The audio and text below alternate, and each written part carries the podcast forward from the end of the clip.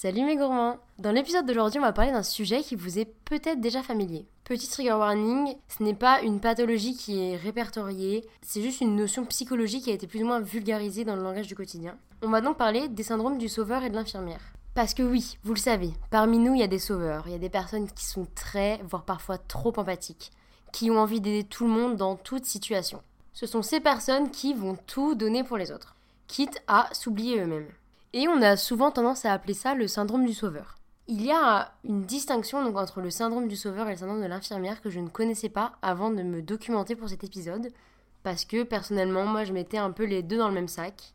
Mais vous allez voir qu'il y a quand même des grandes différences entre les deux. Les sauveurs sont très souvent ces personnes qui pensent être la solution aux problèmes des autres, qui pensent être le remède miracle, qui pensent avoir le pouvoir, la capacité et la solution miracle pour sauver quelqu'un. Et quand on parle de sauver quelqu'un, il est très souvent question de détresse psychologique, de problématiques dans le cadre dans lequel cette personne évolue, de problèmes d'amour propre, de confiance en soi, quelqu'un qui va donc sembler en détresse. Jusqu'ici, le syndrome du sauveur et l'infirmière peuvent être assez similaires. Néanmoins, il y a un petit point qui fait leur différence, c'est que le syndrome de l'infirmière est essentiellement attribué à des femmes, alors que le syndrome du sauveur peut être autant attribué à des hommes qu'à des femmes. Un autre point de différenciation important entre nos sauveurs-sauveuses et nos infirmières est que une personne qui a ce syndrome du sauveur, c'est quelqu'un qui va attendre une certaine reconnaissance derrière son aide. C'est quelqu'un qui va aider autrui, qui va faire preuve de grand altruisme, mais pour lui permettre de gonfler son ego. On appellera parfois ces sauveurs des altruistes narcissiques. Dans l'épisode d'aujourd'hui, Anna nous témoignera de ses expériences au quotidien et dont la manière dont ses relations et certains schémas au sein de ces relations s'apparentent à des schémas propres au syndrome de l'infirmière. C'est pourquoi maintenant on va vraiment se focaliser sur ce syndrome de l'infirmière et le décrire plus en détail. Dans le cas du syndrome de l'infirmière, les personnes souvent ne cherchent aucun intérêt derrière leur aide. Ça ne va pas être une aide intéressée comme peut l'être le syndrome du sauveur. Souvent, il va y avoir d'autres explications, d'autres provenances, et ça c'est quelque chose qu'on va pouvoir plus décrypter au travers du témoignage de Anna. Je pense que la différence se fait là où le sauveur va avoir besoin de gratitude, de respect. L'infirmière sera plus à la recherche d'amour et d'estime et de réconfort dans une relation. Et on y vient, ce syndrome du sauveur chez les femmes va très souvent se traduire euh, dans des relations amoureuses. Et ça peut facilement être des relations qui vont devenir ou qui vont se construire sur des bases assez malsaines, presque toxiques parfois, dues à un grand déséquilibre. L'infirmière donc va tout donner pour son ou sa conjointe quitte à presque s'oublier et euh, à infantiliser le partenaire en face. Quelques signes qui pourront vous permettre de reconnaître le syndrome de l'infirmière chez vous ou chez quelqu'un d'autre. Vous pouvez avoir une faible estime de vous et ou un déficit de confiance en vous qui va donc être comblé par le fait d'aider les autres. Vous avez donc des qualités d'empathie, comme on le disait au début. Vous vous focalisez facilement et principalement sur les problèmes des autres. Ensuite, vous ressentez le besoin de sauver votre partenaire. Il y a vraiment cette notion de sauver qui revient dans le syndrome de l'infirmière c'est vraiment venir en aide à quelqu'un qui a besoin d'aide ou qui n'a pas besoin d'aide.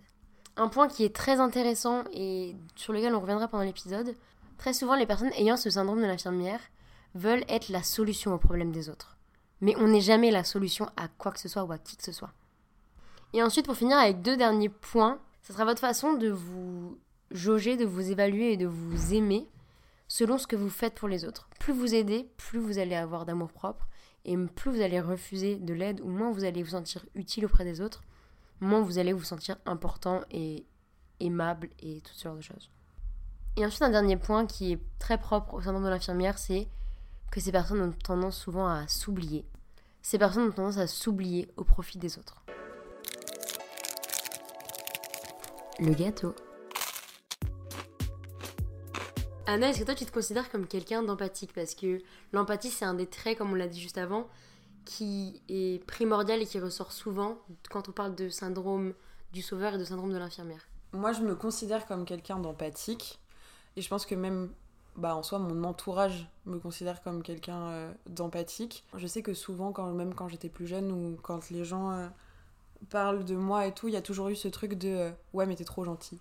Comme si c'était une mauvaise chose ou d'être trop euh, empathique, trop à l'écoute, trop euh, au service des autres. Moi, j'ai jamais pris comme un, une mauvaise chose. C'est un truc dont je suis plutôt fière en vrai. C'est quelque chose que, dont je peux travailler dessus, mais que j'ai pas envie de remettre en question parce que c'est le propre de ma personnalité en vrai. Et je pense que mes amis ou ma famille ou les relations amoureuses que j'ai pu avoir, c'est quelque chose qui revient beaucoup. C'est comme ça que ma dernière relation, euh, du coup, a débuté et même plusieurs de mes amitiés c'est-à-dire en, se confiant sur des choses. du coup, dès que je l'ai rencontré dans mon cercle d'amis, et en fait, la première discussion qu'on a eue, ça parlait de lui et d'une problématique amoureuse qu'il avait avec une fille. Et à ce moment-là, on était juste potes, ou on devenait potes en tout cas. Et, et moi, je sais pas, j'ai tenu. Enfin, je sais pas, je, pense que je fais ça avec tout le monde, mais ça me tenait à cœur d'essayer de lui faire dénouer un peu les nœuds qu'il avait dans la tête par rapport à cette relation-là. Et puis je voyais qu'il en souffrait aussi beaucoup, que ça le touchait beaucoup. Et le premier truc, en fait, je crois que le premier message qu'on s'est envoyé, c'est quand je suis rentrée chez moi où je lui ai dit euh, bah, bah, je suis bien rentrée et surtout t'hésites pas si t'as encore euh, besoin d'en parler, moi ça me dérange pas, etc. Et il m'a dit euh, je te jure que t'as pas envie de rentrer là-dedans. Et finalement, euh, bah, je suis rentrée là-dedans quand même. J'étais contente parce que, bah, déjà, c'est quelqu'un qui je m'entendais très bien. Et, euh, et aussi, c'est une période où moi aussi, j'allais pas bien du tout. Lui n'allait pas bien du tout. Et on a un petit peu trouvé une épaule sur laquelle euh, bah, se reposer. Et ça, je pense que ça a comblé un vide aussi que j'avais à ce moment-là. Et, et, ça a débouché après sur, sur une relation qui a duré quand même un petit peu. Mais donc, au début, tout début de votre relation, il y avait vraiment cette volonté de l'un et de l'autre de s'aider, de se sauver, ou de s'aider à aller mieux en tout cas. Est-ce qu'au fur et à mesure de la relation, quelque chose s'est dessiné? Est-ce qu'il t'aidait autant que tu l'aidais? Est-ce qu'il y avait un peu un, rapport égal? Au début, euh, moi, c'est vraiment une période où j'allais pas bien, mes potes le savaient, tout le monde le savait. Euh, j'étais en couple à ce moment-là. Euh, ma relation, elle, elle battait vraiment de l'aile, ça allait pas du tout. Et j'avais beaucoup de mal à, à partir déjà. Euh, j'avais du mal à trouver euh, pourquoi ça n'allait pas aussi. Et euh, enfin, c'était une période qui était hyper difficile. On précise une relation avec une autre personne qui n'est pas D. Oui. Voilà, avec quelqu'un qu'on va appeler J du coup. Et ça se passait pas bien du tout. Moi j'étais très frustrée aussi de cette relation parce qu'on n'arrivait plus à communiquer. Il a, en fait, il me, il me portait plus l'attention dont j'avais besoin. Euh, typiquement, enfin des fois je rentrais chez moi, euh, on habite ensemble. Enfin il me disait même pas bonjour, tu vois. Enfin alors que c'est de la politesse juste. du coup au début, euh, quand j'ai rencontré D, on parlait beaucoup de ça. lui, il allait aussi pas bien du tout il avait il se faisait enfin clairement il se faisait du mal enfin. Et moi j'étais partagée entre le fait où ça me faisait du bien d'extérioriser avec quelqu'un euh, qui connaissait pas euh, mon petit ami. Et aussi j'avais l'impression de, bah, de me sentir utile quoi. Et lui il me le verbalisait beaucoup à ce moment-là aussi.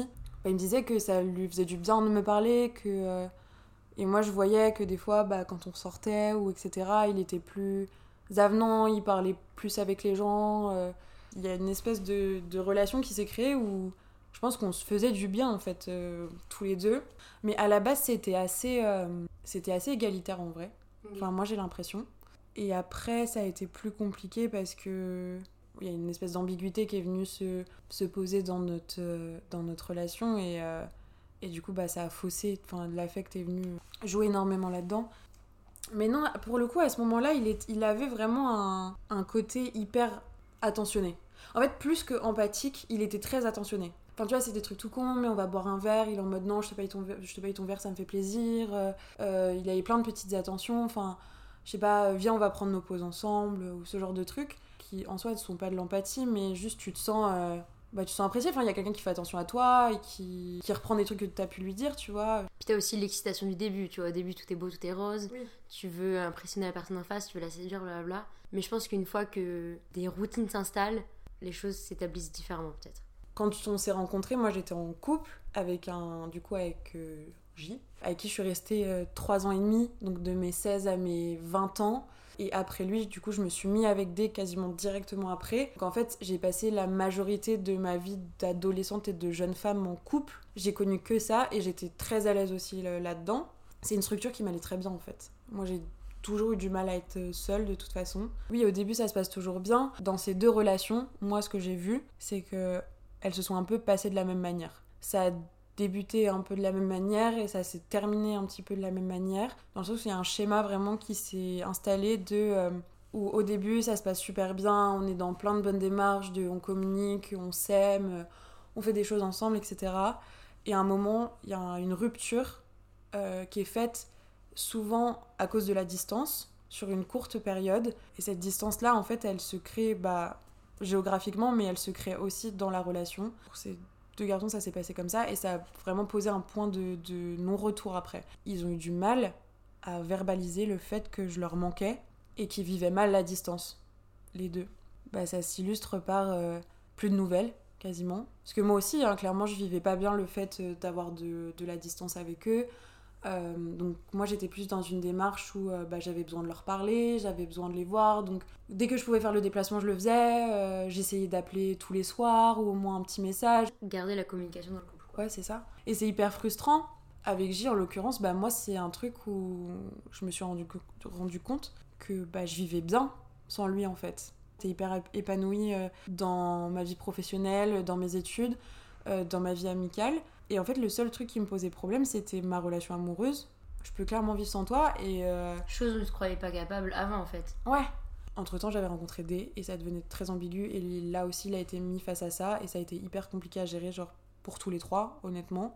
Moi, je culpabilisais énormément parce que je savais que je faisais quelque chose qui était pas bien, même si euh, euh, j'avais pas couché avec lui, je l'avais pas embrassé, etc. Mais je savais qu'il y avait une relation plus qu'amicale qui était en train de de s'installer et on se dispute beaucoup par rapport à ça. Et il me dit euh, de toute façon ma mère elle me l'avait dit.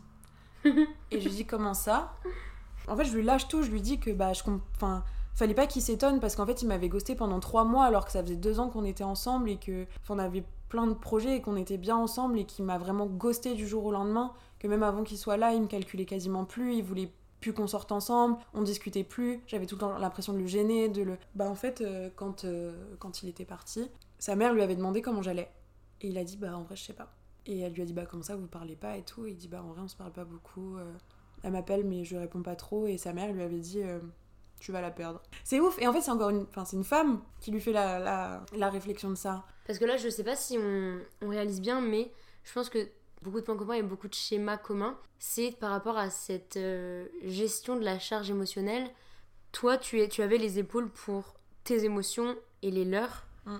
Et c'est quelque chose, comme tu le disais, ils te disaient pas que tu leur manquais, tu devais le deviner. C'est vraiment un manque de capacité émotionnelle, un manque d'intelligence émotionnelle et un manque de capacité de communication aussi.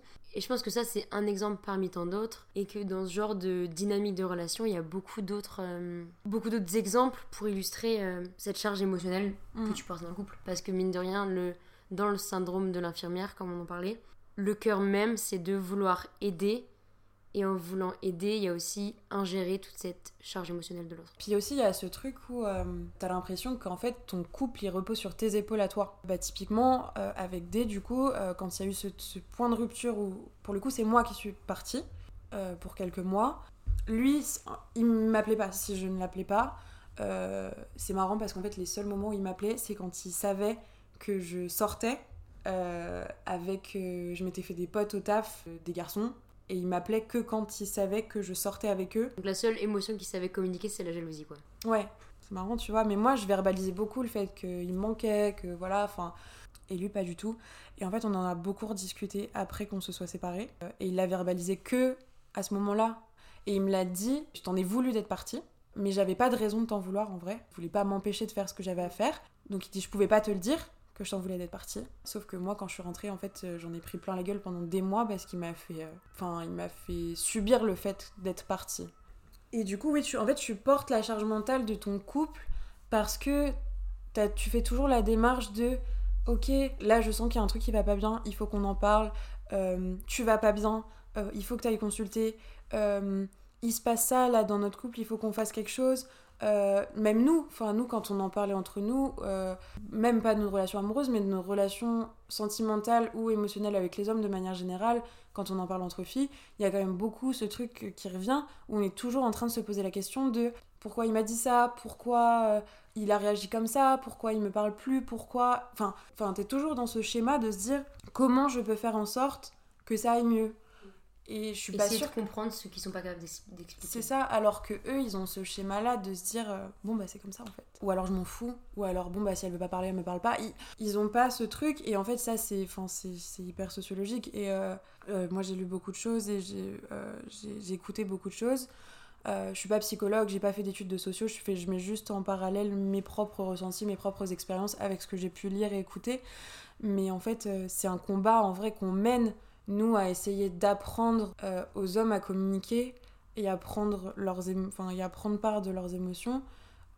c'est un combat qui est quasiment impossible en réalité parce que c'est ce moment-là où, où, les hommes sont victimes du patriarcat en fait parce que on leur a appris toute leur vie à rejeter leurs émotions, à pas les comprendre, à juste se dire tu ne pleures pas, euh, t'as pas le droit d'être triste. Et en fait, ils passent leur vie à, à, mettre de côté leurs émotions négatives. Enfin, négatives.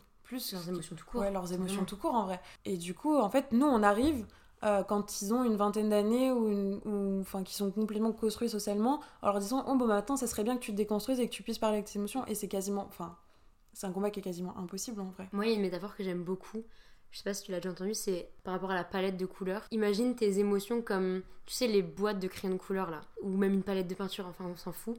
C'est comme si que moi, moi ou nous, on avait 50 nuances de couleurs. Moi je sais que je peux expliquer mes émotions, la frustration, l'envie, enfin tout ce genre de choses. Et très souvent, j'ai été face à des hommes qui n'ont que trois couleurs, cinq couleurs dans leur palette. Et du coup, c'est super compliqué déjà de se comprendre. Et, et de communiquer et de les comprendre. Enfin, il y a vraiment, c'est comme parler deux langues différentes. C'est vraiment ce truc de, on n'a pas les mêmes clés en main. Et c'est aussi autant frustrant pour l'un que pour l'autre, en fait, au final. C'est juste vraiment des gens qui des problèmes de communication. Et en fait, moi, plus je grandis, je m'en rendais moins compte avant.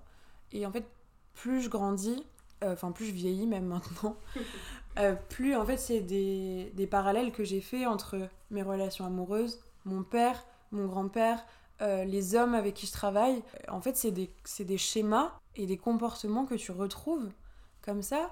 Et je me dis, putain, mais c'est. En vrai, entre guillemets, c'est même pas de leur faute. Enfin, c'est pas de leur faute, c'est juste qu'on les a mal appris. Et euh, il y a ce truc dont on, discutait en off tout à l'heure, de, ces théories de, l'attachement, où en fait, à la base, tout le monde, a une... enfin, tout le monde est capable d'avoir une intelligence émotionnelle, tout le monde est capable d'avoir de l'empathie. Euh, c'est juste que bah, c'est comme tout, ça se travaille et ça s'entraîne. Et, euh, eux, on leur a pas appris à l'entraîner, on l'a juste appris à la refouler. Euh, quand tu as entre 4 et 7 ans, le moment où tu apprends un peu aux petits garçons à bah, devenir des petits mecs, quoi. Et en fait, à les éloigner de toutes les caractéristiques féminines qu'ils puissent avoir, c'est-à-dire la gentillesse, l'empathie, on les écarte parce qu'on leur dit qu'ils n'ont pas le droit d'avoir accès à ça. Caractéristiques socialement oui, féminines. oui, socialement, pardon.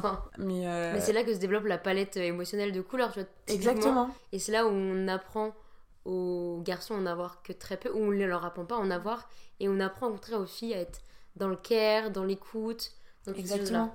Mais il y a aussi ce truc aussi là, enfin qui rejoint du coup beaucoup le, le syndrome de l'infirmière à ce moment-là de la construction sociale où justement à ce moment où on apprend aux petits garçons à, s'éloigner euh, de ces caractéristiques sociologiques là, c'est que nous on nous apprend à nous refouler d'une autre manière, c'est-à-dire à pas faire de bruit, à pas prendre de la place, euh, à être gentil avec tout le monde, à prendre soin de tout le monde, à, à être calme, à être attentif aux autres et surtout ouais c'est ça, à être calme et à à contenir notre personnalité en réalité. Et en fait, on se retrouve, nous, euh, femmes adultes, à plus savoir vraiment ce qu'on est, ce qu'on fait, ce qu'on veut faire. Parce que c'est un truc qu'on a refoulé aussi chez nous. Et, euh, et ça donne lieu à ces trucs de, à, ce syndrome-là de l'infirmière où on se dit, en fait, ma seule manière de vivre et de me rendre utile, c'est pas le fait que je sois super intelligente, que je sois euh, force de proposition, ce chose-là, c'est le fait de je suis utile parce que je suis utile aux autres je suis utile, je suis à l'écoute.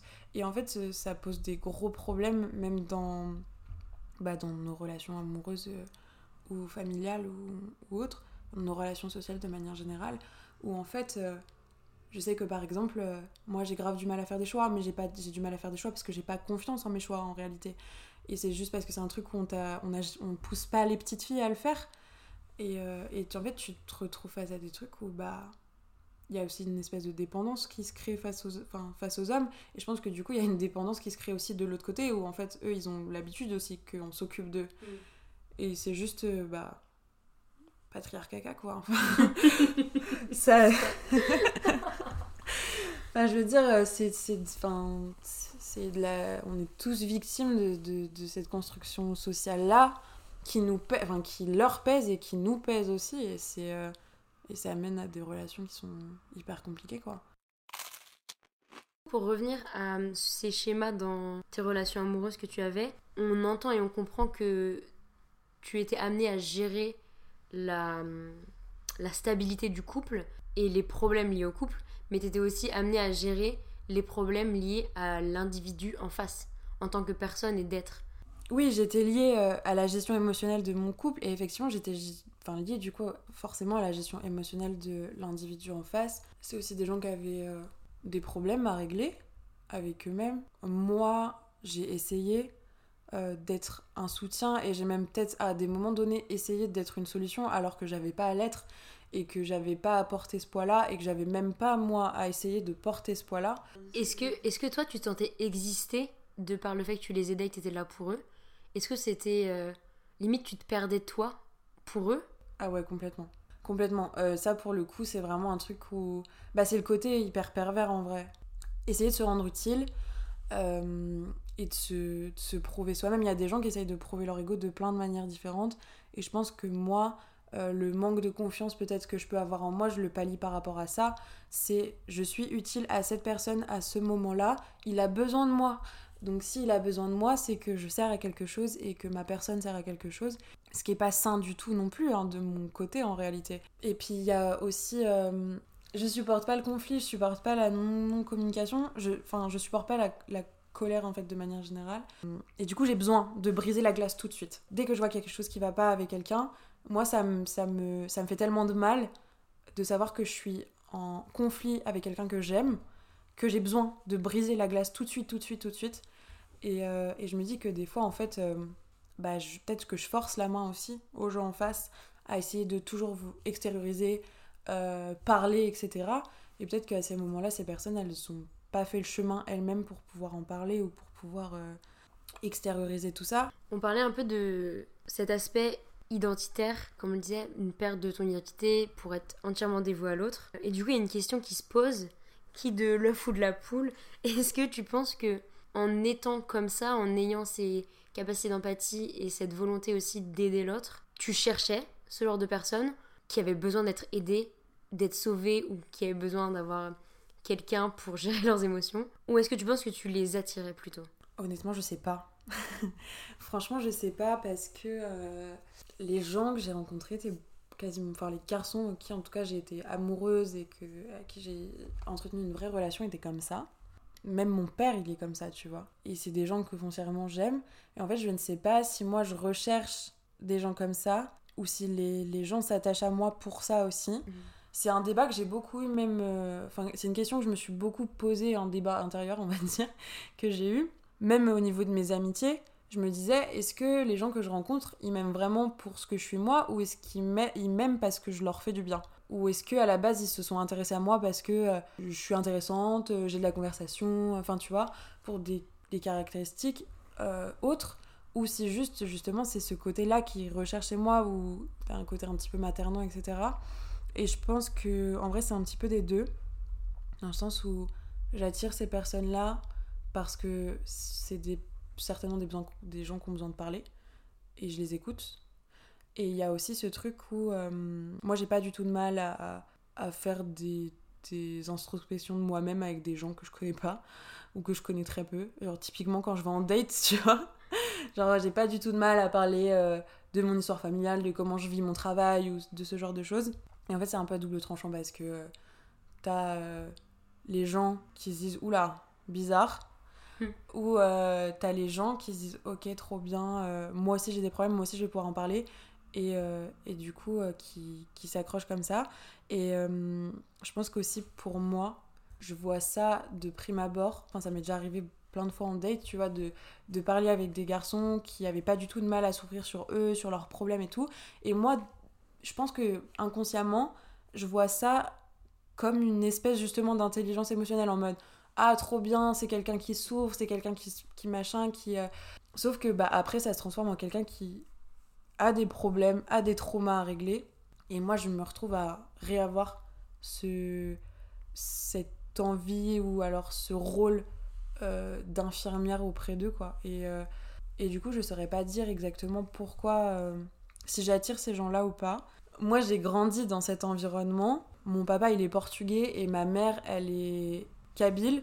Donc elle est algérienne, berbère, et mais mes deux parents sont très implantés dans leur culture de base. Moi, j'ai grandi en voyant ma mère, en voyant mes grands-mères, mes tantes, en ayant cet aspect de la mère qui s'occupe de la famille, du foyer, euh, des conflits internes, euh, parce qu'elles ont grandi comme ça et que, foncièrement, c'était leur rôle. C'est des trucs tout bêtes, mais euh, souvent, c'est les femmes qui servent, tu vois, le repas.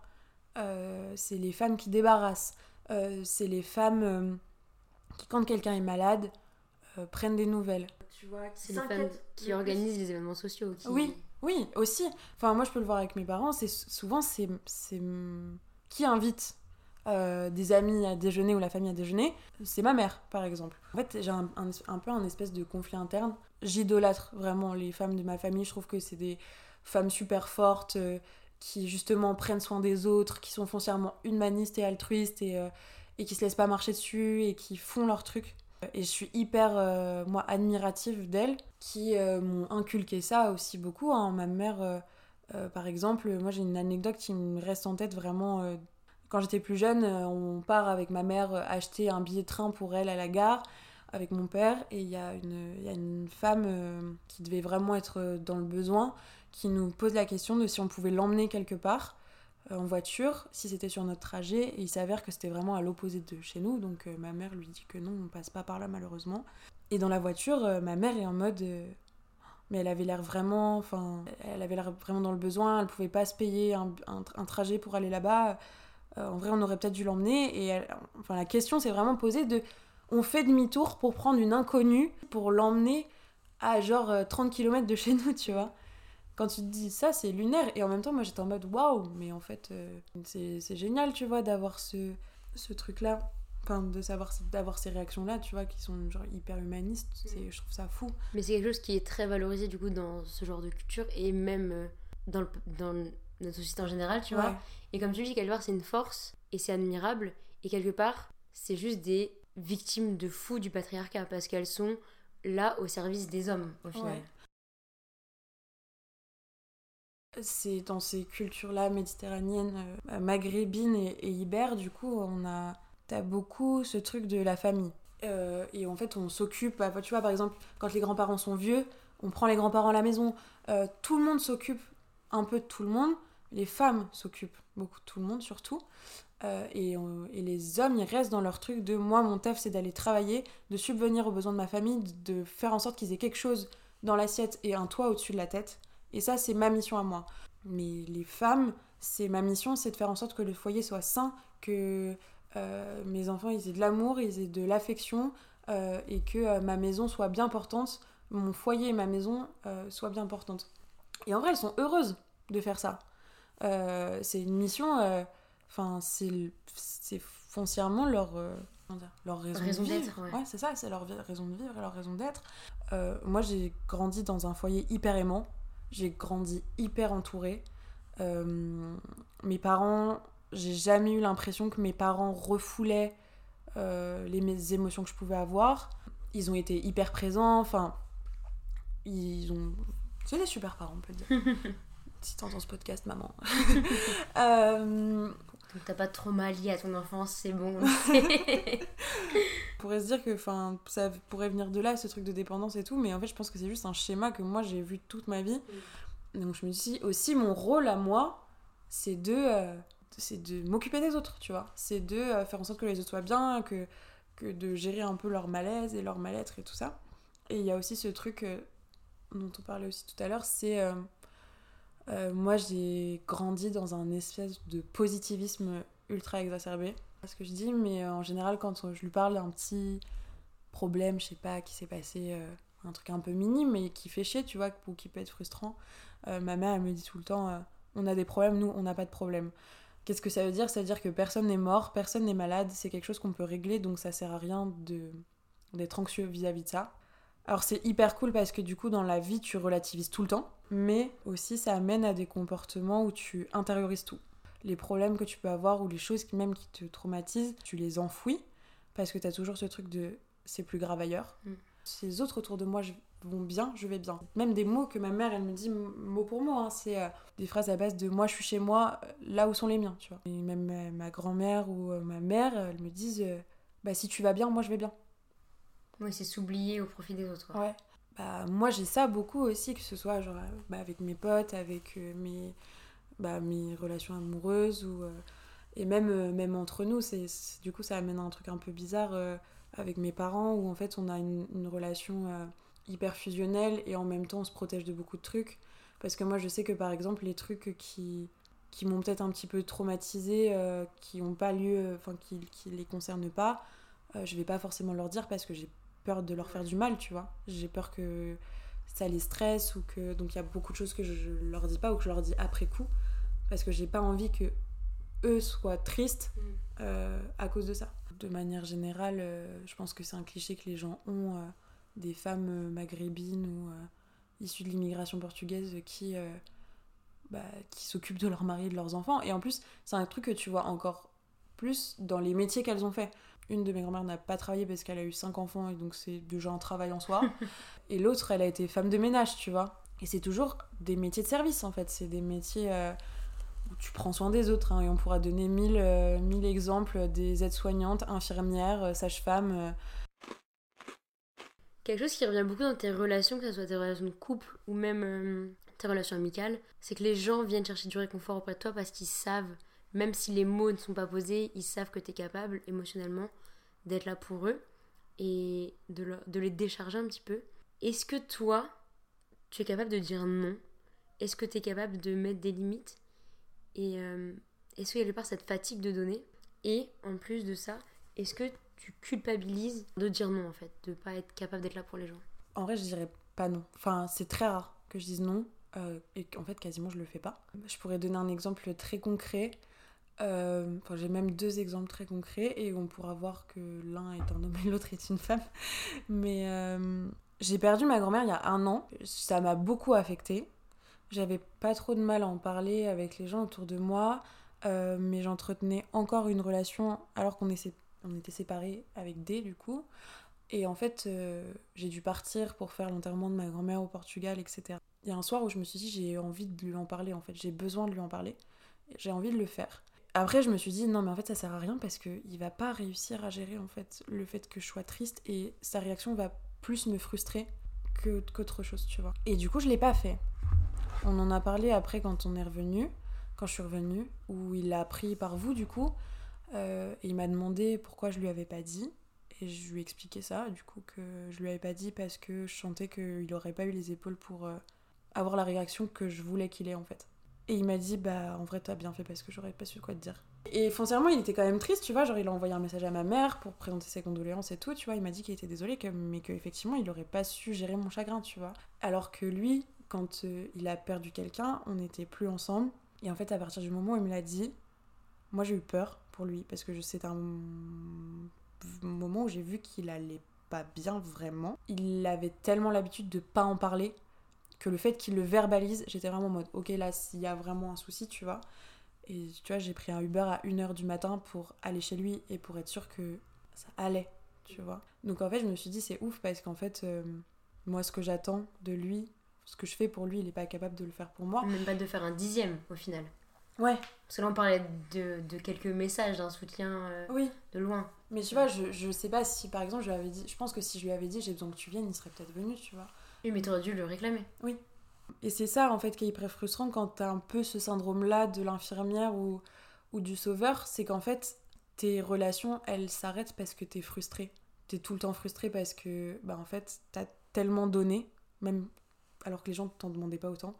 T'as tellement donné que quand toi t'as besoin de ça en retour, et ben en fait tu l'as pas et ça amplifie encore plus euh, le fait que ça aille pas dans ta, dans ta relation. Pour revenir au fait que oui ou non, euh, de culpabiliser par rapport à ça, je pense qu'en vrai c'est un peu une charge que moi je me mets toute seule en me disant il faut que je sois là pour mes amis, il faut que je sois là pour euh, mon mec, il faut que je sois là pour... tu vois. j'ai une, une amie qui avait une période pas facile du tout. Il me demandait beaucoup d'être avec elle. Ce qui me dérangeait pas du tout, même ça venait de ma propre initiative souvent. Euh, de lui proposer de venir, de passer du temps avec elle, etc.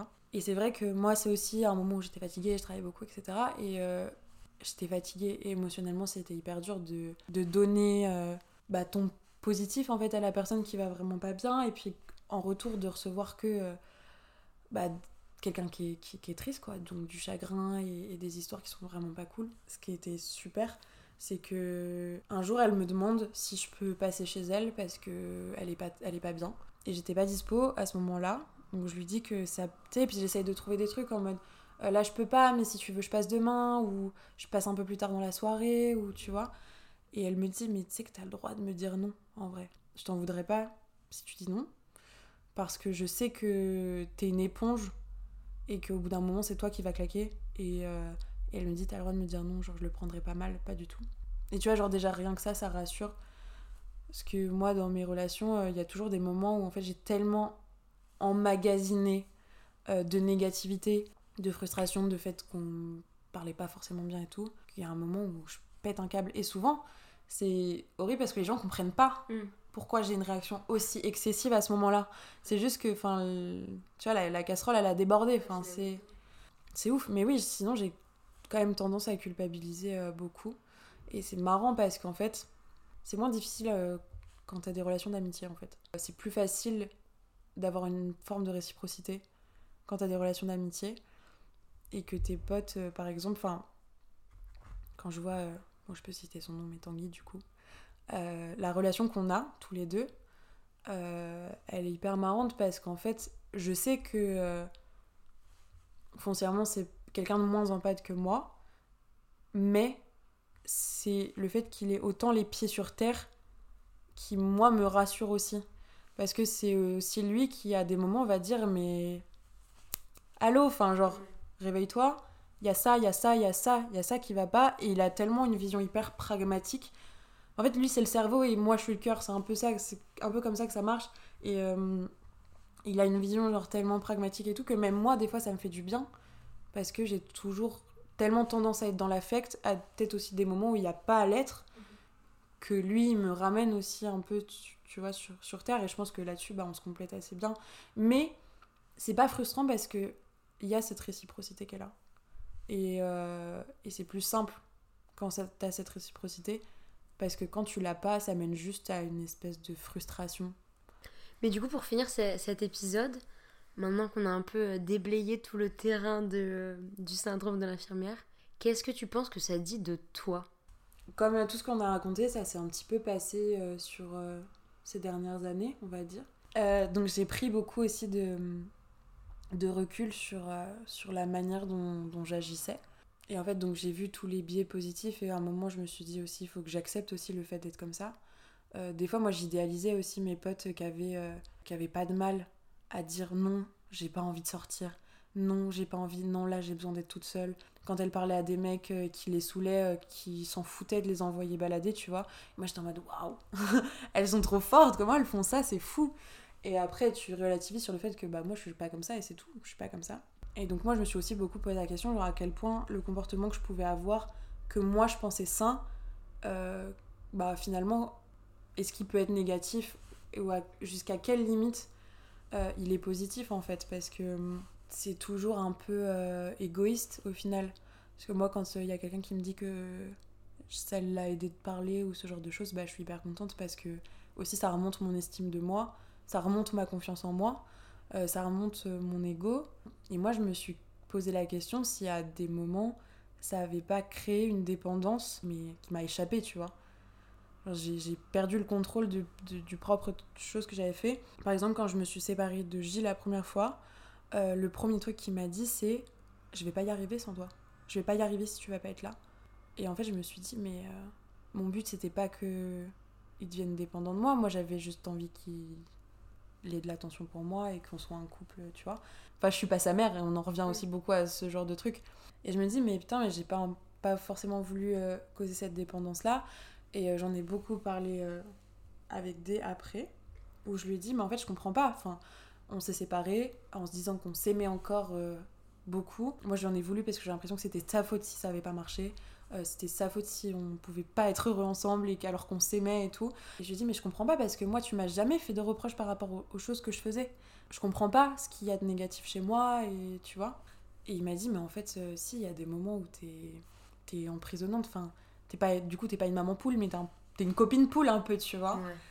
Oui, parce qu'il y a ce truc d'infantilisation euh, ouais. qui revient beaucoup dans ce symptôme du ce syndrome pardon de l'infirmière. Ouais, et je pense que pour eux, niveau masculinité, c'est aussi super dur à gérer. Et en plus de ça, on les remet face à leurs euh, propres problèmes et ça, ils ont du mal aussi. c'est juste, euh, je me dis, à quel moment il faut que je travaille sur moi pour pas... Avoir un bon équilibre en fait. Ouais, et pour pas avoir un... Bah, parler d'égoïsme narcissique, tu vois. À quel moment moi je me limite pour pas avoir un effet négatif sur l'autre parce que c'est pas le but? Si on peut conclure de ça, les deux points de tension, en vrai, gérer sa frustration. J'ai été hyper en colère après tous les hommes que j'aime en fait foncièrement. J'ai été hyper en colère après mon père, j'ai été hyper en colère après mon grand-père, après mon oncle, après mes mecs, après mes potes. Mec, il y a plein de fois où j'ai été hyper en colère parce que j'avais l'impression que merde, enfin ils prenaient pas soin des femmes qui étaient autour d'eux quoi. Ils leur faisaient du mal et ils s'en rendaient même pas compte et que tout le monde euh, trouvait ça hyper normal. Euh, il y avait toujours cette phrase qui revenait de ah, ils sont comme ça. Et le deuxième truc, euh, c'est se dire à quel point moi aussi je veux pas être une personne toxique et laisser de la liberté à l'autre de faire aussi son, bah, son propre schéma émotionnel. Dire la bonne métaphore pour se dire ça, c'est comment je deviens un soutien et pas une solution aux problèmes en fait. Aux problèmes que, qui sont pas les miens, comment je suis un soutien pour eux et, et pas une solution pour eux. Parce qu'au final, en voulant les aider, ça les aide pas du tout quoi. Bah, c'est ça. Et à l'inverse, je pense que les femmes, elles ont besoin de soutien. Elles cherchent un soutien et pas une solution. Voilà, et je pense que c'est une belle façon de conclure ce podcast. Soyez des soutiens et non pas des solutions. Mille merci à Anna d'avoir accepté de nous partager son histoire et ses expériences assez intimes. Si l'envie vous prend, surtout n'hésitez pas à me faire vos retours sur Instagram, j'en serais ravie. Et on se dit à bientôt dans un prochain épisode du gâteau.